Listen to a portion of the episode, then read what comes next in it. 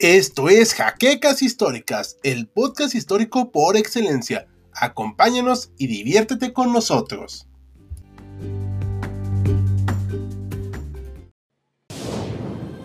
Bienvenidos a HC Historia Contemporánea, la página histórica por excelencia.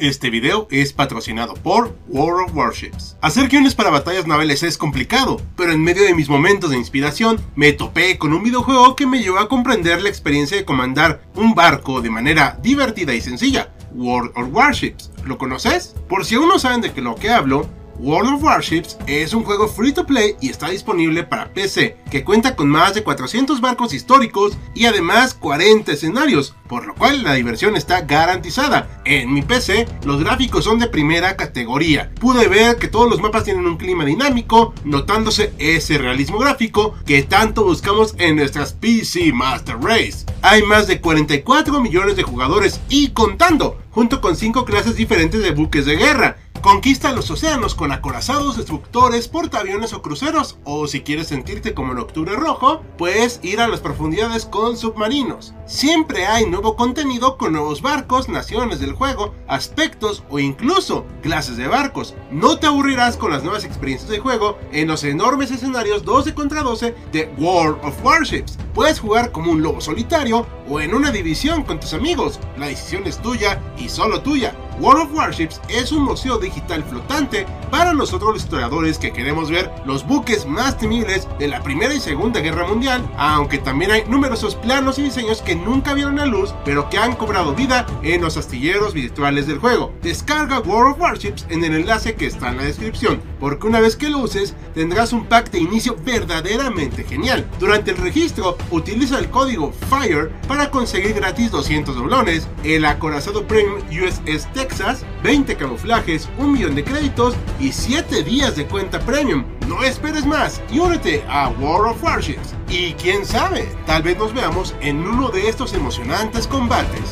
Bienvenidos historiadores a otra entrega de su sección favorita, Sábado Bélico, donde exploramos la Operación Pedestal, una de las maniobras militares más arriesgadas de los aliados para llevar provisiones a la asediada Malta y que tuvo resultados muy peculiares. Así que sin nada más que añadir, comencemos. El asedio de Malta inició en el año de 1940 con la intención de capturar esta importante isla para poder llevar suministros al norte de África y alimentar la maquinaria de guerra del eje. La Regia Aeronáutica, la Luftwaffe, la Kriegsmarine y la Regia Marina condujeron diversas operaciones militares con distintos grados de éxito para someter a la población de la isla y capturarla. Pero la situación durante este tiempo puso en serios aprietos tanto a los habitantes de la colonia británica como al ejército anglosajón. Churchill sabía que esta isla era un portaaviones que no se hundiría nunca y su posesión era vital, así que se hicieron constantes operaciones para aprovisionarla y una de las más importantes fue la Operación Pedestal de agosto de 1942. Su planeación inició en junio de ese año debido a que era necesario mantener alimentados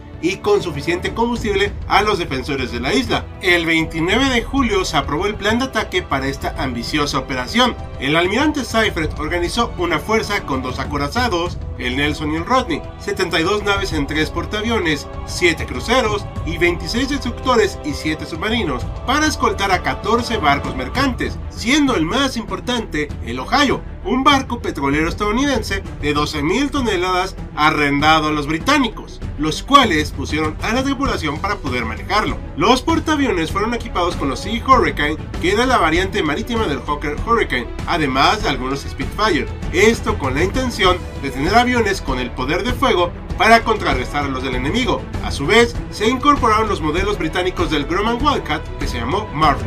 La escolta se dividió en tres fuerzas, la X, bajo el mando del almirante Seifert, compuesta de uno de los cruceros con los portaaviones y sus escoltas. La Z contuvo a otros de los barcos pesados para reforzar la defensa. Uno de los portaaviones, el veterano Furious de 1918, llevaba Spitfire para apoyar en la batalla venidera. La Fuerza R consistió primordialmente en barcos proveedores junto con dos barcos petroleros y corbetas para cobertura, acompañados de un remolcador. Una patrulla de submarinos cubriría la isla italiana de Pantelaria junto con seis barcos, así como dos más en el norte de Sicilia. Recordemos que la ubicación de Malta está demasiado cercana al reino de Italia Aunque nunca pudo aprovechar del todo esta situación el país fascista, porque tanto su fuerza aérea como su armada, aunque de buena calidad, no estaban preparados para un enfrentamiento de esta envergadura. A la par de las fuerzas de operación mencionadas, se produjeron otras operaciones como Bellows y Berserk, que ayudaron a despejar el camino para el convoy y preparar el terreno para el enfrentamiento.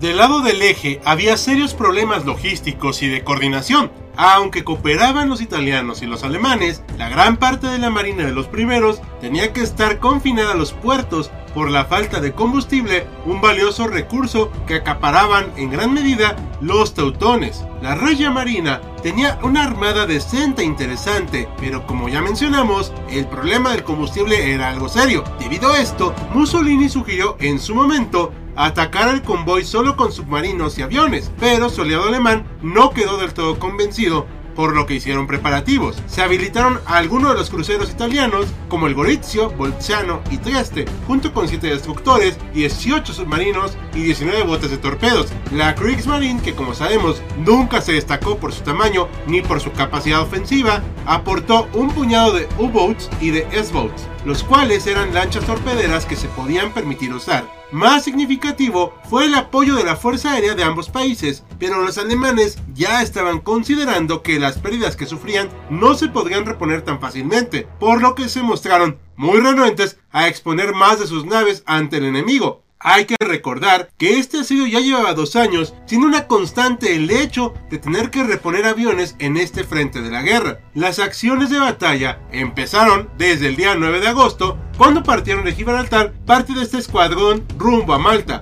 Aunque creyeron haber evitado ser captados por el espionaje del eje, fue reportada su presencia el día 10 y aviones de reconocimiento alemanes revelaron la posición del convoy cerca de Algiers. La información cayó a cuenta gotas, informando al eje que de 40 a 50 barcos de este convoy iban en el Mediterráneo, provocando alerta en las fuerzas de la zona. Se esperaba que pasaran cerca de Cerdeña el 12 de agosto. El día 11, la actividad en el Mediterráneo de ambos bandos era de gran intensidad. Los submarinos estaban buscando los barcos y algunos de los destructores obtuvieron combustible de los cargadores destinados para ello, en medio de la expectativa de algún repentino ataque. Todo parecía ir en paz, pero el portaaviones Eagle fue atacado por el submarino U-73 y se hundió en 8 minutos.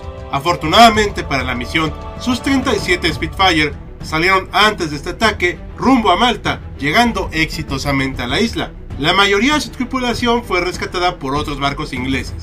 Los ataques aéreos no se hicieron esperar, con bombarderos JU-88 y Heinkel HE-111, con resultados poco definitorios, perdiendo algunas naves por la artillería antiaérea. Algunas de las bases aéreas de Cerdeña fueron atacadas en respuesta por los británicos que querían asegurarse de llegar con seguridad a su destino. La situación, evidentemente, estaba siendo compleja para las fuerzas del Imperio Británico, que vieron disminuida una parte importante de su flota de apoyo en ese momento. Sin embargo, la operación pedestal seguía firme y prosiguieron el ataque. El día 12 en la noche, el crucero ligero Cairo y el carguero Ohio recibieron fuertes impactos de torpedos por el submarino italiano Axum, resultando en un duro revés para la operación, tomando en cuenta que el Ohio debía proveer de combustible a Malta y era primordial salvarla, a pesar de haber sido gravemente dañada la embarcación de combustible pudo ser rescatada y siguió su camino rumbo a la isla. Lamentablemente,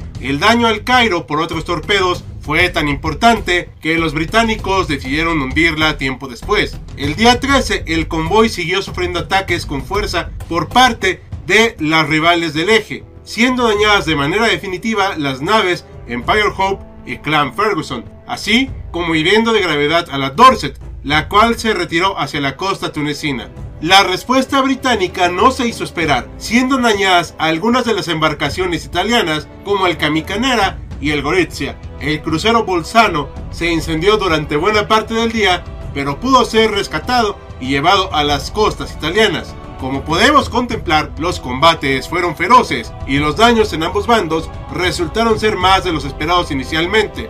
Pero finalmente, entre el 13 y el 14 de agosto, cinco barcos mercantes, incluyendo la valiosa carga del Ohio, alcanzaron el puerto de Malta. La gente de la isla estaba extasiada. Se acercaba una festividad religiosa y de gran relevancia para los habitantes, la Asunción de la Virgen María, lo cual dio un valor especial a la llegada de las ansiadas provisiones a la castigada población. Se juntaron en el puerto y cantaron para recibir al convoy, porque sabían que esto implicaría poder seguir luchando otro día. El Ohio tenía que ser escoltado y atendido para evitar hundirse, pero su valiosa carga pudo ser rescatada e implicó que la isla de Malta tendría combustible para sus necesidades y seguir siendo una importante base. ¿Fue una victoria de los aliados o una victoria del eje? Es complejo. Por principio, las pérdidas materiales de la flota británica fueron importantes y no eran algo que buscaban, pero sí esperaban. Sin embargo, esto podría poner en peligro sus operaciones en el Mediterráneo y su imperio, aunque al haber llevado las provisiones a Malta, la rehabilitaron como una base de gran importancia y que nunca cayó en manos del eje, y sirvió como punto logístico vital para la campaña del norte de África y el acceso a Egipto. La Kriegsmarine consideró un fracaso no poder impedir la llegada de los recursos a la isla y sabían muy bien que este fiasco implicaba un duro revés, no de manera inmediata, sino en el transcurso de la guerra. Es evidente que la operación pedestal no fue el punto definitorio del conflicto, pero sí resultó en una de las victorias que fueron abonando el éxito aliado a través de los años. Y la Regia Marina, simple y sencillamente, no tenía manera de seguir combatiendo con efectividad y resultó en una bella y potente armada encerrada en sus puertos, incapaz de tener un peso relevante en el conflicto y siendo una víctima más de la poca pericia y efectividad de sus mandos. ¿Ustedes qué opinan, historiadores? Dejen sus comentarios para que los leamos. Y así concluimos este capítulo de Sábado Bélico. Esperamos les haya agradado. Queremos agradecer a nuestros mecenas de Patreon, como José Antonio Martínez Chaparro, Félix Calero y Jan Jaimes, así como el resto de colaboradores cuyos nombres siempre aparecen en los créditos. Recuerda que otro modo de apoyarnos es realizando las acciones que ustedes ya conocen. Y recuerden que este video es patrocinado por World of Warships. Recuerden los pasos para descargar el juego. Sin nada más que añadir, yo soy Hal despidiéndose. Ya nos veremos en otro campo de batalla.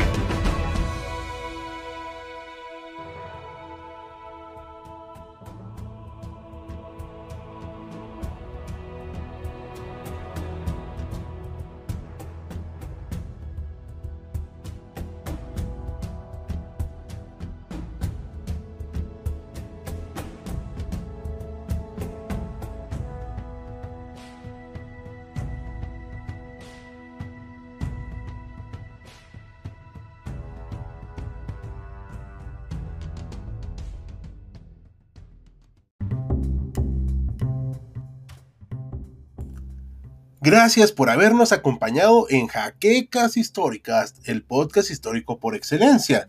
Hasta la próxima.